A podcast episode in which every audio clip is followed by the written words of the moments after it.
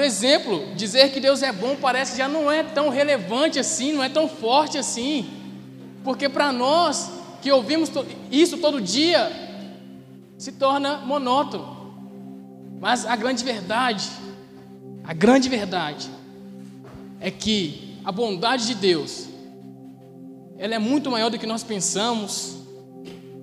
Sabe, meu irmão, quando quando Deus fala em, em Êxodo né, que, que, que o homem vive da palavra dele, quando Jesus, no deserto, sendo tentado pelo diabo, ele, ele responde ao diabo que nem só de pão viverá o homem, mas sim de toda a palavra que provém da boca de Deus. Nós também precisamos lembrar que não só nós crentes é que vivemos das palavras da boca de Deus, e, gente, nós precisamos entender que até os ímpios são dependentes da palavra de Deus para viver. Então, nós conseguimos enxergar a misericórdia e a bondade de Deus na vida do ímpio também. Por quê? Porque se não for pela palavra de Deus, os ímpios, eles não conseguem desfrutar nem um minuto sequer de paz. Mas a grande verdade é que o ímpio também pode desfrutar de coisas maravilhosas que Deus criou por causa da, da, da graça comum, porque Deus ele abençoa uh, e faz o sol nascer para justos e injustos. A colheita vem para nós que somos filhos de Deus, mas também vem para aqueles que não são filhos de Deus. Por quê? Porque a misericórdia de Deus também estão alcançando eles. O, o, o Senhor, ele é longânimo, é o que a Bíblia diz. E quando, ele quando ela diz que o Senhor é longânimo, nós precisamos entender que é por isso que você conhece um ímpio bem-sucedido, que é por isso que você conhece um ímpio que é cheio de saúde, que, e é por isso que você conhece um ímpio que tem a família bem estruturada, que parece feliz e que inclusive pode ah, desfrutar de coisas que nós também ansiamos, por causa da bondade de Deus. Então, quando nós dizemos que Deus é bom, nós não podemos simplesmente deixar isso passar de lado e perder o efeito. Sabe? Porque o Senhor é bom. Sabe, tem uma tem uma tem uma disciplina espiritual que chama gratidão. Paulo constantemente ele pede ou ele, na verdade, exorta aos irmãos das igrejas para que deem graças a Deus. Ele diz, irmãos, com ações de graça fazer isso. Ou seja, é a prática da gratidão. Nós, nós podemos, inclusive, encontrar vários especialistas ímpios que diz também que a, que a gratidão faz com que a pessoa viva melhor. Então, meu irmão, seja grato a Deus, seja grato pela bondade de Deus. Amém? Mas não é sobre isso que eu quero falar hoje, tá? gente, é, a gente está em um, em um tema chamado mudança de mentalidade. E eu gosto de, de temas assim, irmãos, que, que nos tira uh, da nossa zona de conforto, né? nos faz uh, pensar um pouco mais uh, a respeito do nosso estado, seja de mente, seja de coração, seja os nossos atos, tá? E meu irmão, nós sabemos, nós, sabemos que, a nossa mentalidade diz muito ah, do que nós ah, plantamos e colhemos, porque conforme aquilo que entendemos, nós, nós é, passamos a agir, tá? Se eu não consigo entender algo, eu não vou agir conforme aquele algo. É bem difícil isso acontecer.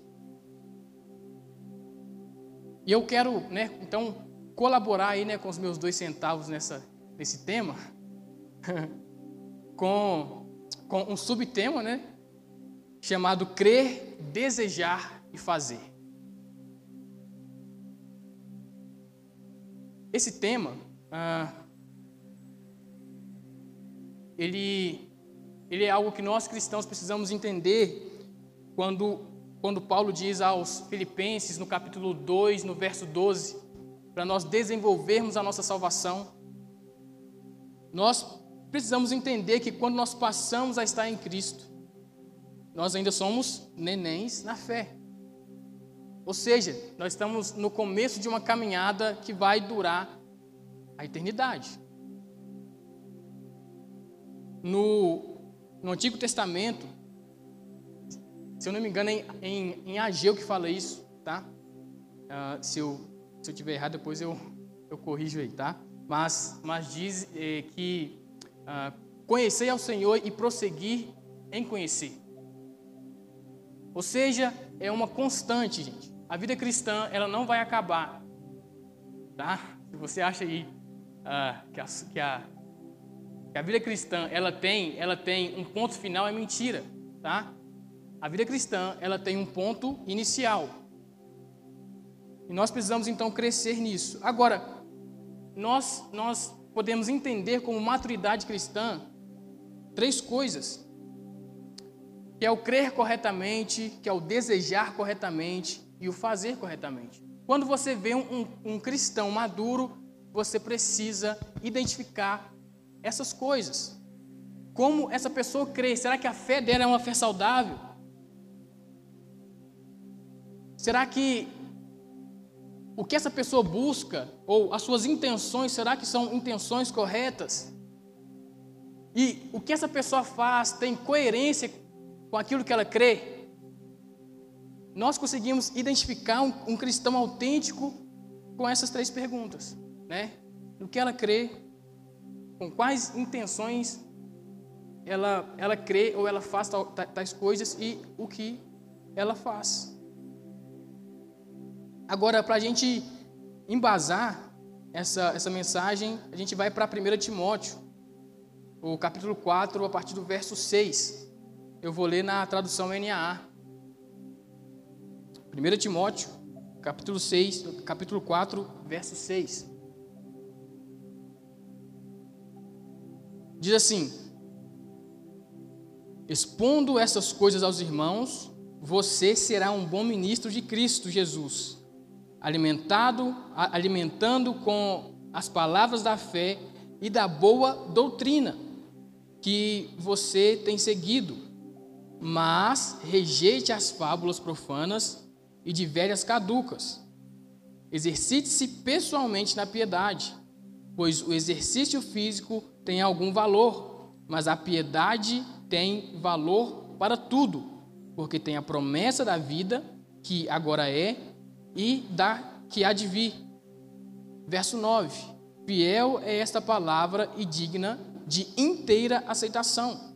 Verso 10: Pois é para esse fim que trabalhamos e nos esforçamos, porque temos posto a nossa esperança no Deus vivo, Salvador de todos, especialmente dos que creem. Amém?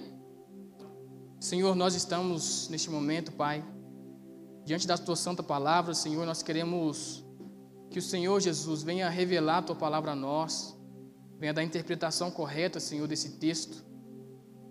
Pai, e que essas palavras penetrem de fato, Pai, aos nossos ouvidos, encontre morada no nosso coração e transforme a nossa mente, Jesus. Nós oramos essa noite. Amém. Irmãos, uh, existem três símbolos de fé que toda a igreja, ao, ao longo da história, eles confessam. E esses três símbolos de fé, ele, ele vai praticamente resumir a fé cristã, as práticas cristãs e como um cristão deve, ah, deve ter como, como desejo maior. E Essas três coisas, ou esse, esse resumo da fé, ele é primeiro o credo apostólico. Tá? Quantos aqui sabem o que é credo apostólico? Eu prometo para vocês, gente, que eu, prometo não, né? Eu, eu confesso para vocês que quando eu era mais novo convertido e eu ouvia essa palavra credo apostólica, falava credo, sabe? Porque essa palavra é muito feia, parece, né? que piada ruim também. Mas enfim. Ah, e também eu, eu sempre ficava assim, pô, velho, crente falando de credo apostólico. Não é possível. Ou, ou você é crente, ou você é, sei lá, confessa o credo apostólico. Por quê? Porque isso vem muito da igreja católica. Tá? É, é, uma, é uma tradição deles sempre expor isso. Nas igrejas protestantes é um pouco mais raro, gente. Mas o credo apostólico, ah, toda a igreja protestante que é, que é ortodoxa, ou seja, que é uma igreja saudável e que mantém ah, a coerência bíblica e também e que anda conforme ah, uma boa doutrina ah, no, no decorrer da história, ela vai ela vai confessar o credo apostólico como parte da sua confissão de fé. Então, ah, o credo apostólico tá, precisa, precisa entrar também no, no seu radar, no seu dia a dia, porque isso vai fazer com que você aprenda o que você precisa crer de fato. E, e inclusive, o que nos une como, como igreja, tá? A outra coisa né, que nos faz ah, resumir também a fé cristã, já na questão de prática, são os dez mandamentos. E há outra coisa que também resume como devemos desejar as coisas ou quais as nossas intenções reais é as orações de Jesus. Quantos aqui gosta das orações de Jesus? Gente, quando nós percebemos Jesus orando, tem uma coisa que é fora do, do, do normal. Uma coisa é você ver, ver ou ler Paulo ah, orando, né, que já é muito bom, Outra coisa é você ver Jesus, o próprio Deus encarnado, orando. Por quê? Porque nas orações de Jesus você consegue entender, primeiramente, você vê que é uma oração regada de amor. Se você lê, por exemplo, uh, João 17, e se você não, não, não, não sentir um, um amor denso de Jesus ali, gente, por, por você, você precisa converter de novo. Por quê? Porque o texto nos envolve, irmão. Toda, todas as orações de Jesus precisam ter em nós, ou a nossa mente, uma atenção especial. Porque é o próprio Deus orando. Porque é o Filho de Deus, é o homem pleno orando. Sabe, gente, Davi, ele foi um homem segundo o coração de Deus. E nós adoramos salmos. Adoramos não no sentido de, de adorar, mas de gostar. Nós gostamos muito de salmos. Porque expressa muito o coração de Davi, né? E também de alguns outros como Moisés, Asaf, enfim.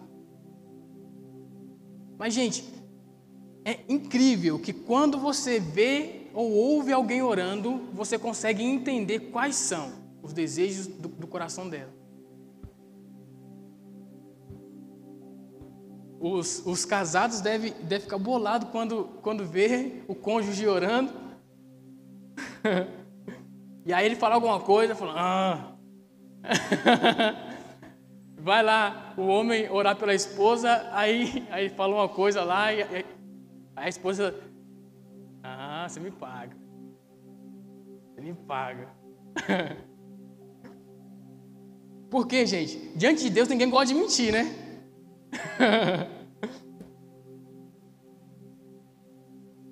Mas, enfim, gente, é, no verso no verso 6, ah, Paulo diz a Timóteo o seguinte, lá na parte B, tá? Diz assim, ó, alimentando com as palavras da fé e da boa doutrina. Repita comigo, boa doutrina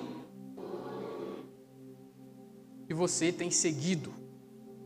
Gente, quando nós falamos de doutrina, nós estamos ah, tratando de um, de um tema na teologia chamado ortodoxia. E ortodoxia, ah, ela, ela sempre ela vai trazer consigo alguns conjuntos de crença. Nós, nós vamos identificar uma ortodoxia saudável é, verificando o, todo aquele sistema de crenças. Agora, um, um, bom, um bom resumo de uma, de uma boa e de uma saudável ortodoxia é o credo apostólico que eu vou ler para você agora. Diz o seguinte: creio em Deus Pai. Gente, uma ortodoxia, ela, ela vai nos ensinar no que crer. Ela vai trazer um conhecimento do que é a verdade. Ou seja, são principalmente o núcleo da fé, por isso que, que nós temos como, como confissão de fé o credo apostólico, porque não que, né, que seja algo que esteja na Bíblia em, em si, ah, ah, toda, né, toda essa, essa frase, todo esse, esse texto, mas é porque é bíblico, é bem fundamentado. Por exemplo, creio em Deus Pai. Nessa, nessa declaração de fé, nós podemos entender que, primeiro, há um Deus, e que, segundo, há um Deus e Pai. O mesmo Deus também é Pai. Porém, além de ser Deus e Pai, Ele é todo-poderoso, como diz também, Criador dos céus e da terra. Ou seja, nós precisamos crer nisso. Deus é Pai Todo-Poderoso e que criou céus e terra. Porque isso começa a nos direcionar ao Deus correto, ao Deus verdadeiro. Agora, ele também diz a respeito do Filho: creio em Jesus Cristo, seu único Filho. Gente, dizer, dizer, na época de Jesus, Deus tinha um filho, você era praticamente um criminoso. Era não, né? Não era, não era praticamente, você, você, se, você se tornava um criminoso. Por isso que matavam cristãos. Por isso que Paulo matou tanto, tantos cristãos. Por isso que o Sinédrio pre, prendeu Jesus. Porque ele afirmava que ele era o filho de Deus. E até hoje tem muita gente que crê que, beleza, não, Deus, ok. Eu até creio né, que existe um Deus por aí, mas que ele tem um filho e o filho dele encarnou, aí, né? Aí já não dá para crer, né? Agora, além de dizer que nós cremos em Cristo Jesus, o único Filho de Deus, ele diz: Nosso Senhor. Ou seja, não é qualquer um, ele é o nosso Senhor. Continuando.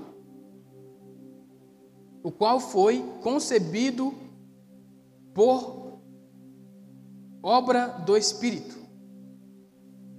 Nasceu da Virgem Maria. Nessa parte aqui eu já falo, não, isso é muito católico para mim. Mas sim, gente, Jesus nasceu da Virgem Maria. Vocês podem falar isso tranquilo. Por quê? Porque isso, isso mostra que nós cremos que Jesus ele não é fruto de obras humanas, mas ele é de Deus. Gente, há um ato de onipotência de Deus quando o próprio Deus, em Cristo Jesus, nasce. Ele passa por um útero.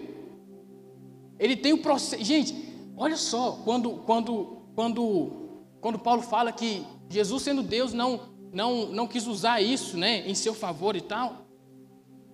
Não usou por usurpação o ser igual a Deus. Ele está dizendo que Jesus se despiu de toda a sua glória. O Criador se fez criatura, passando, gente, por, pelo ventre, precisando é, é, é, desenvolver seus membros, seu pulmão, seu coração. Jesus precisou aprender a pensar, por exemplo. Jesus precisou é, aprender a tomar banho, gente.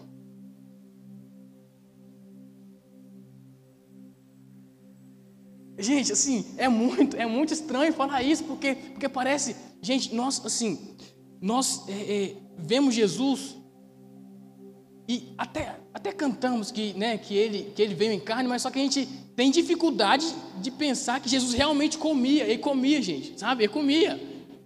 Se tivesse um danoninho, acho que ele ia tomar um danoninho também. É difícil. Ah, Jesus. Como assim? Jesus pagava imposto, gente.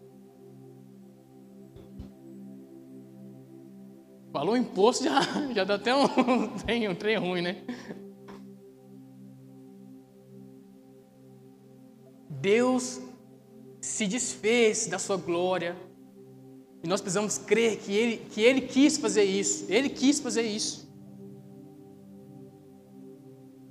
Ele nasceu da Virgem Maria, padeceu sob o poder de, Ponto, de Pôncio Pilato. Jesus padeceu. Nós precisamos crer que Jesus padeceu. Ele foi crucificado, gente. Jesus foi crucificado. Tá? Nós, nós precisamos também crer nisso e recuperar, inclusive, um senso aguçado do que é Jesus sendo crucificado. Porque nós falamos tanto isso também que nós até perdemos o sentido nisso. Parece que já não faz mais efeito. Falar que Jesus foi crucificado, é, é, sei lá, é a mesma coisa de, né, de falar que, sei lá, gente, que, que manga dá caroço, sei lá, alguma coisa assim, que, né, que é tão normal, que é tão natural para a gente. Ah, ele ressurgiu. Nós cremos que Jesus ressurgiu. Ele ressuscitou dos mortos ao terceiro dia. Nós cremos nisso. Nós cremos nisso. Ele subiu ao céu, gente. Ele subiu aos céus, mas não foi como um fantasma, não. Ele subiu em carne. Jesus está em carne à direita do Pai. O homem que intercede por você, ele é de carne e osso. Ele é de carne e osso.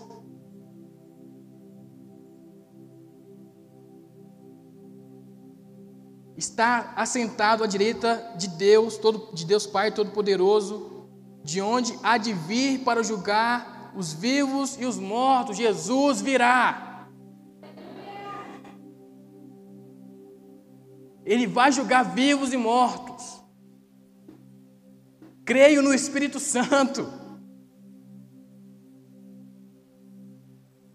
Gente, é real, a Trindade é real, por mais loucura que seja para a gente, não dá para entender a Trindade, como assim?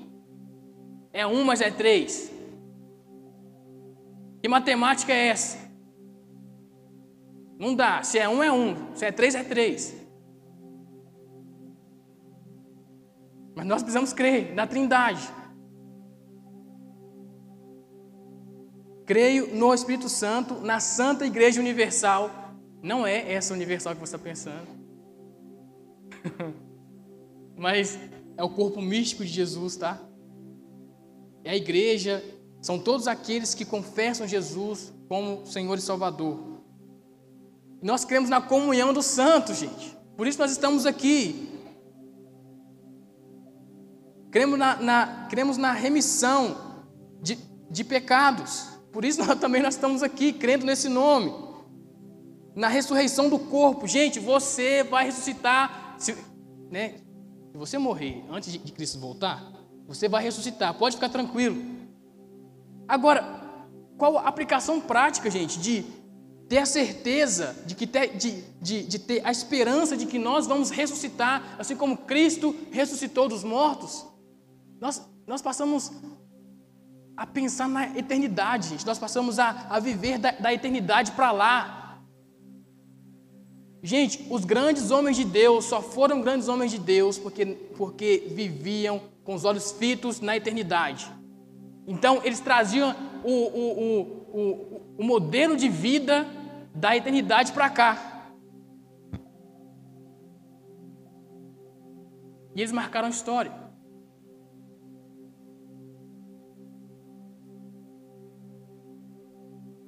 Nós cremos na, na vida eterna.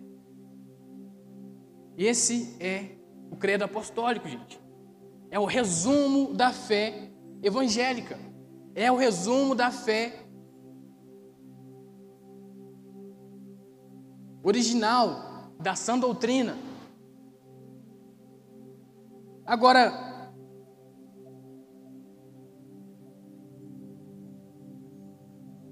no verso 7 de 1 Timóteo 4, diz assim, ó. Mas rejeite as fábulas profanas e de velhas caducas. Isso aqui é muito, é muito doideira, né? Falando de velhas caducas, né? Fala muito, muito, muito da hora. É, Exercite-se pessoalmente na piedade. Repita comigo: exercite-se. Todos nós sabemos que nos exercitar é um ato, não é? Nós, nós fazemos algo com essa palavra, que é nos exercitarmos nela. E, gente, a ortopraxia é o que esse texto mostra, que é o fazer. Fazer algo corretamente, fazer algo. E a ortopraxia sadia vai, vai fazer com que a gente seja de fato um cristão de boas obras. Lembra que fé sem obras é morta, segundo Tiago? Agora, o que vai falar que nossa fé não é morta? São boas obras, são obras da piedade. E para isso nós temos os dez mandamentos em Êxodo 20. Agora, parece que eu estou voltando na lei, né? Ah, Ebert, como assim? Agora, agora não tem nada de dez mandamentos. Por quê? Porque nós estamos né, em uma nova aliança, no tempo da graça, não mais no tempo da lei. Meu irmão, isso é verdade, nós estamos no tempo da graça. O tempo da lei já passou. Cristo é o cumprimento da lei. Agora, isso, isso não quer dizer que nós devemos jogar a lei fora e que a lei não, não, não nos direciona a nenhum lugar. Paulo vai dizer que a lei, a lei não é, não é vã. E nós precisamos entender então que através do Espírito, o Espírito nos leva à perfeição de boas obras. Nós não somos salvos pelas obras, mas nós somos salvos para boas obras. Se nós não pensamos então que nós temos que praticar boas obras, nós não somos cristãos ainda. Porque um cristão autêntico entende pelo Espírito que precisa promover boas obras. Quem, quem está em conformidade com as Escrituras precisa também praticar Tiago, que diz que uma fé sem obras é morta.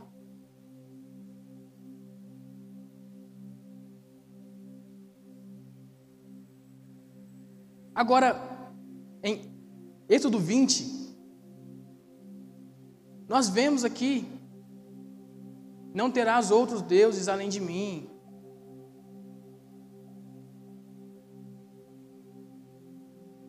Não tomarás em vão o nome do Senhor. Trabalharás seis dias, e neles farás tudo, ah, todos os seus trabalhos e tal. Todos os outros mandamentos, nós, nós sabemos até, até de cor.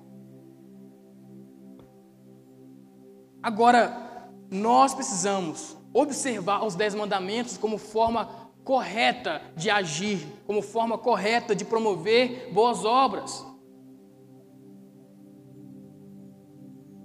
A discussão aqui, meu irmão, não é se, se obra salva ou não, porque nós já sabemos que não salva.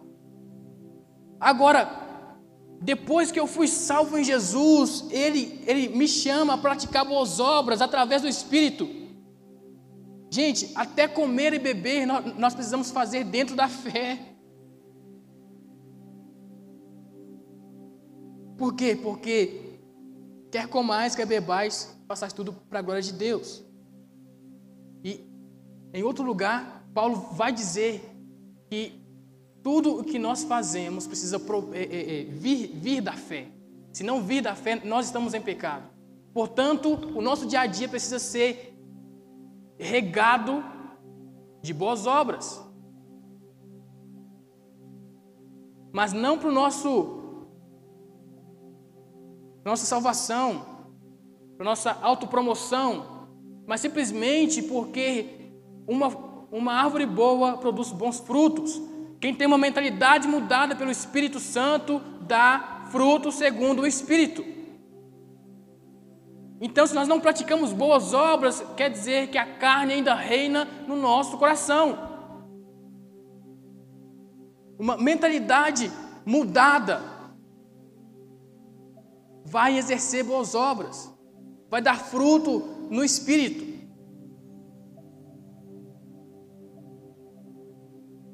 Porque, gente, nossas obras é expressão daquilo que entendemos. Se nós cremos no Evangelho verdadeiro, nós precisamos dar fruto segundo esse Evangelho. Não dá para ignorar as boas obras. Agora, no verso No verso 10 de 1 Timóteo 4, diz o seguinte: Pois é para esse fim, repita comigo, esse fim, que trabalhamos e nos esforçamos, porque temos posto a nossa esperança no, no, no Deus vivo, Salvador de todos, especialmente dos que creem. Qual é o fim último das nossas obras ou da vida de um cristão? precisa ser glorificar o nome de Deus, de acordo com o Catecismo Maior de Westminster. A finalidade da vida humana é glorificar a Deus e se alegrar nele eternamente. Agora, a ortopatia é que vai trazer esse ensinamento de que nós precisamos ter as intenções corretas, os desejos corretos, os, os anseios corretos. E para isso, a oração do Pai Nosso molda o nosso coração. Lembra que eu, que eu disse que pela oração de alguém você até consegue conhecer ela? Você consegue perceber se, se o coração da pessoa está em Cristo ou nas coisas. Por exemplo, esses dias teve uma uma jovem que está infelizmente desviada, mas eu estou pregando o evangelho para ela. Ela veio, é, né, ela estava passando por algumas dificuldades financeiras e ela, e ela ficou é, bastante ansiosa, né? Ah, bastante aflita por isso. E ela conseguiu arrumar um emprego. Tem uns 15 dias, mais ou menos, que ela está trabalhando. E ela falou para mim, Herbert, eu estou até conseguindo buscar a Deus melhor. E a mente está mais calma, sabe? Até conseguindo orar. E eu falei para ela: O Senhor não ouve suas, suas orações, não. Que isso, Heber? Meu irmão, se nós não, não estivermos em Cristo, Deus não vai ouvir as nossas orações. Parece que eu estou pegando pesado agora. Mas como é que então que a pessoa conseguiu ser abençoada com o trabalho? Graça comum. não é porque Deus não ouve as orações delas que, que Deus esqueceu delas. Deus é bom. Deus faz o sol nascer para justos e injustos. E ela ficou alarmada comigo. Agora eu fiquei até com medo. Ela falou comigo. Eu disse, não. Você não está entendendo. Fora de Jesus você é inimigo de Deus. Aí eu piorei um pouquinho, né?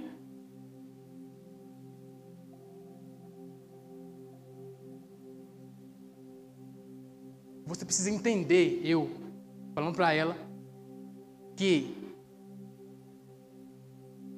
ficar fora de Jesus é ruim demais.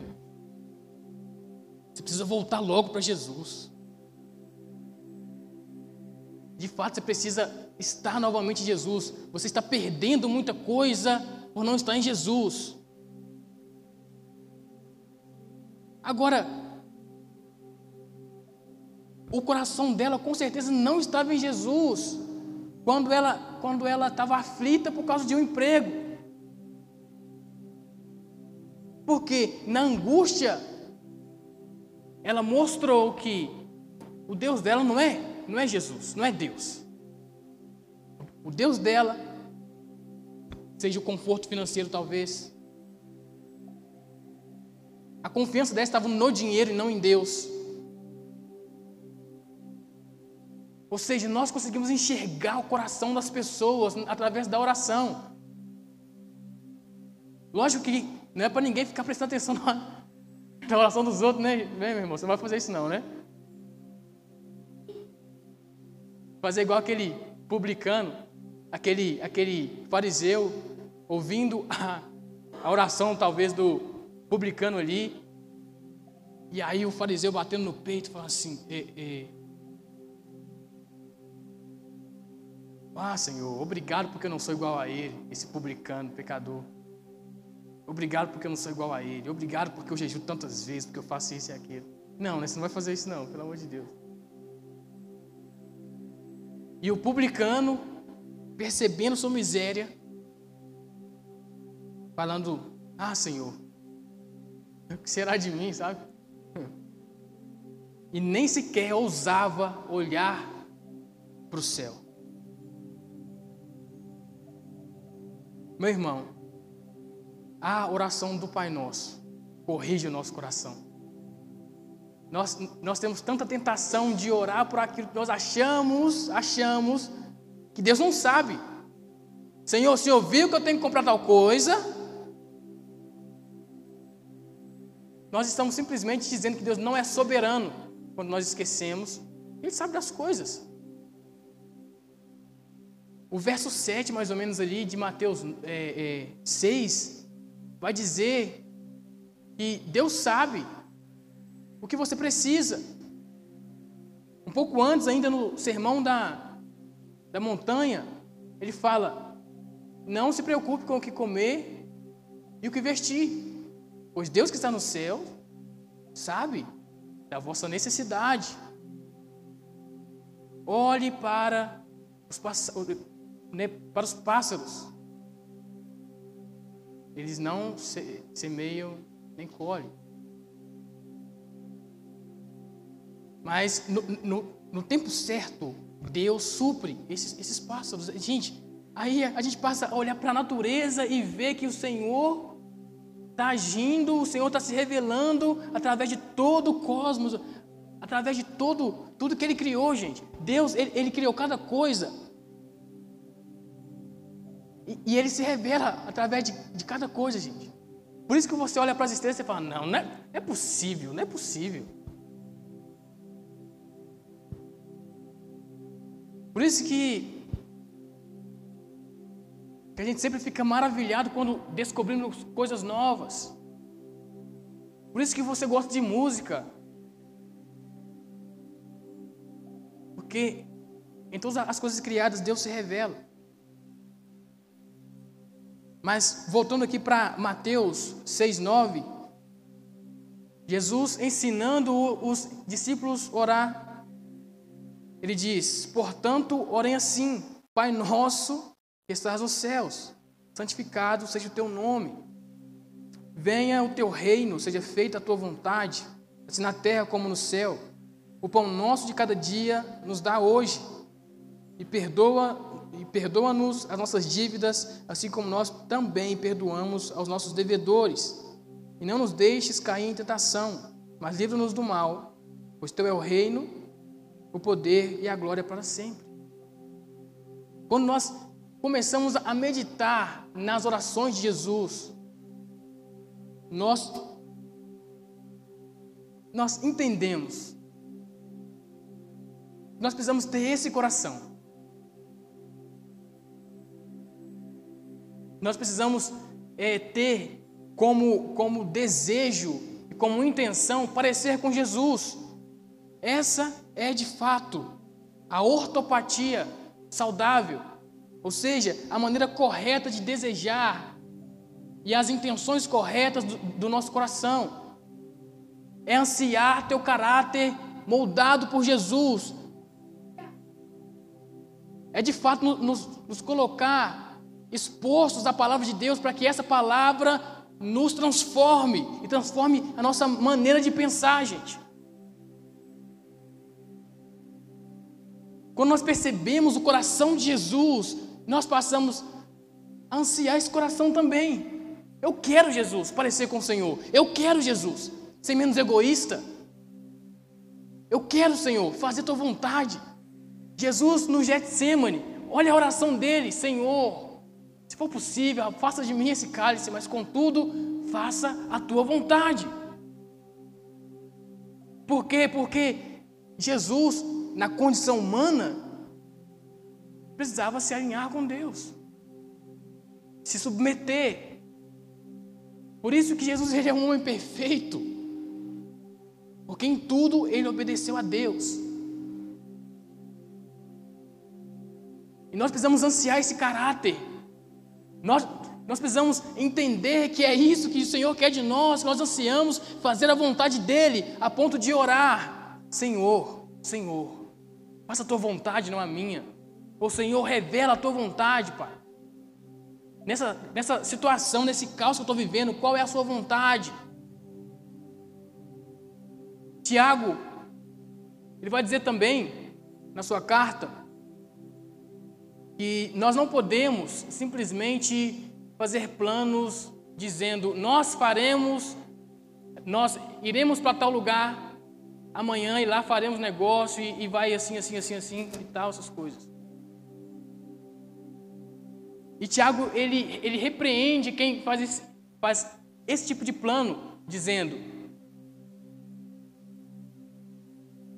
vocês deviam simplesmente dizer, nós assim faremos se o Senhor quiser. Ou seja, nós podemos perceber que Tiago também está instruindo a nós a como fazer planos. Por quê? Porque, porque os nossos planos não podem ser à mercê dos planos de Deus ou, ou, ou fora da vontade de Deus. Agora, nós só vamos conseguir planejar conforme o Senhor e colocar o Senhor, levar em conta o Senhor em nossos planos se nós tivermos as intenções corretas, se o nosso coração ele for, ele for é, é, de novo alinhado com o Espírito Santo. Meu irmão, como é difícil a gente ser guiado pelo Espírito, parece. Por quê? Porque nós sempre queremos, os nossos planos, nossas estratégias sempre são melhores do que, do que o próprio Deus que sabe tudo.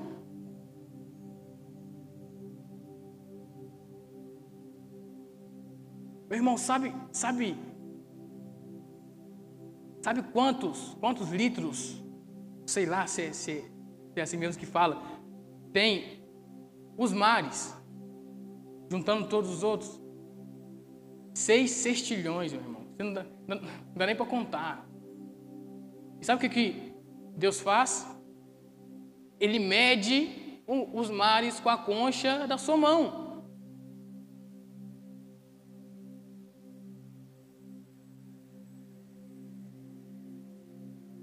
Mas também Deus esse que é tão grande a ponto de, de, de medir os mares com a concha da sua mão.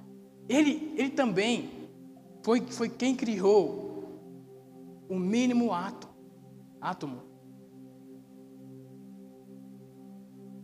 Nós não conseguimos ver, é desde o macro até o micro.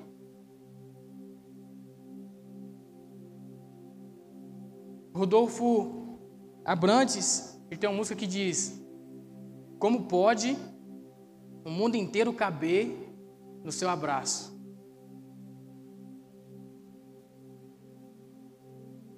Mas também no meu coração ainda ter o seu lugar. Como? Como? O Deus que abraça todo mundo ainda morar no seu coração, ainda deixar um lugar do tamanho dele no seu coração, que é tão pequeno, a sua vida que é tão pequena. Gente, nós somos insignificantes. Você vai para um lugar onde tem montanhas, e você vê aquela grandeza, você vê, fala, ah, só uma formiga agora. Como pode o mundo inteiro caber no seu abraço e no aperto do meu peito ainda ter seu lugar? Mas que o nosso coração venha desejar corretamente, que o Espírito venha nessa noite fazer com que os nossos desejos de fato sejam alinhados com o dele. Que nós não venhamos declarar apenas bênçãos. Nós venhamos falar, Senhor, o que o Senhor tem para mim? Eu não quero declarar nada, Pai, eu só quero o que o Senhor declara. Só quero o que o Senhor quer. Só para concluir, não adianta crer no verdadeiro evangelho, ou seja, ter uma ortodoxia, ok, se faltar, se faltar, a ortopraxia, que é o agir conforme aquilo que cremos corretamente. Ou seja, se, se nós crermos na verdade do evangelho e não praticar, meu irmão, não adianta, não adianta. Não adianta também praticar o que um crente de verdade pratica. Falar um crentez, da paz do Senhor, trazer Bíblia para a igreja. Tatuar um versículo. Não adianta se nossas intenções ainda não foram transformadas. Não, não adianta. Logicamente, que tudo começa no crer. Depois que você crê, a sua, a sua, a sua maneira de perceber a vida muda. Por quê? Porque o, porque o seu coração, ele se torna um coração de carne, já não é mais o coração de pedra. E você começa a assimilar as coisas do Espírito. E o Espírito começa a colocar em você um novo caráter, que é o caráter de Jesus. E você começa a dar frutos conforme o Espírito. Ou seja, você começa crendo, crendo nessa verdade de todo o seu coração. E você crendo, você passa a desejar cada vez mais a vontade de Deus. E você desejando a vontade de Deus e tendo as suas intenções alinhadas com o Evangelho, você passa a agir conforme o Evangelho. E você começa a dar frutos que permanecem.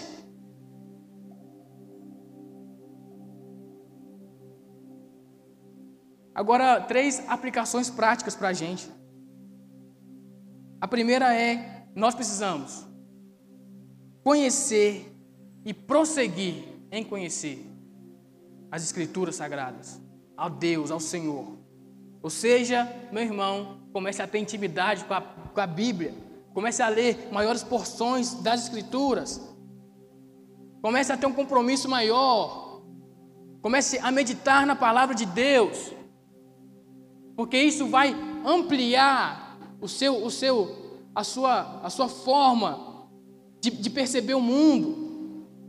Isso vai te dar muito mais arma para você lutar contra o pecado. Isso vai te dar mais firmeza quando o diabo vier te, te, te tentar e jogar na sua cara algumas coisas e você ficar firme e dizer, assim como Jesus disse: E nós vivemos das palavras da boca de Deus. O que sai desse livro é o que é verdade. Ou seja, nós não somos, não somos desgraçados mais. Porque Cristo, ele veio para esses desgraçados que somos nós e nos agora é, nos torna cheios, cheios de graça, da graça dele.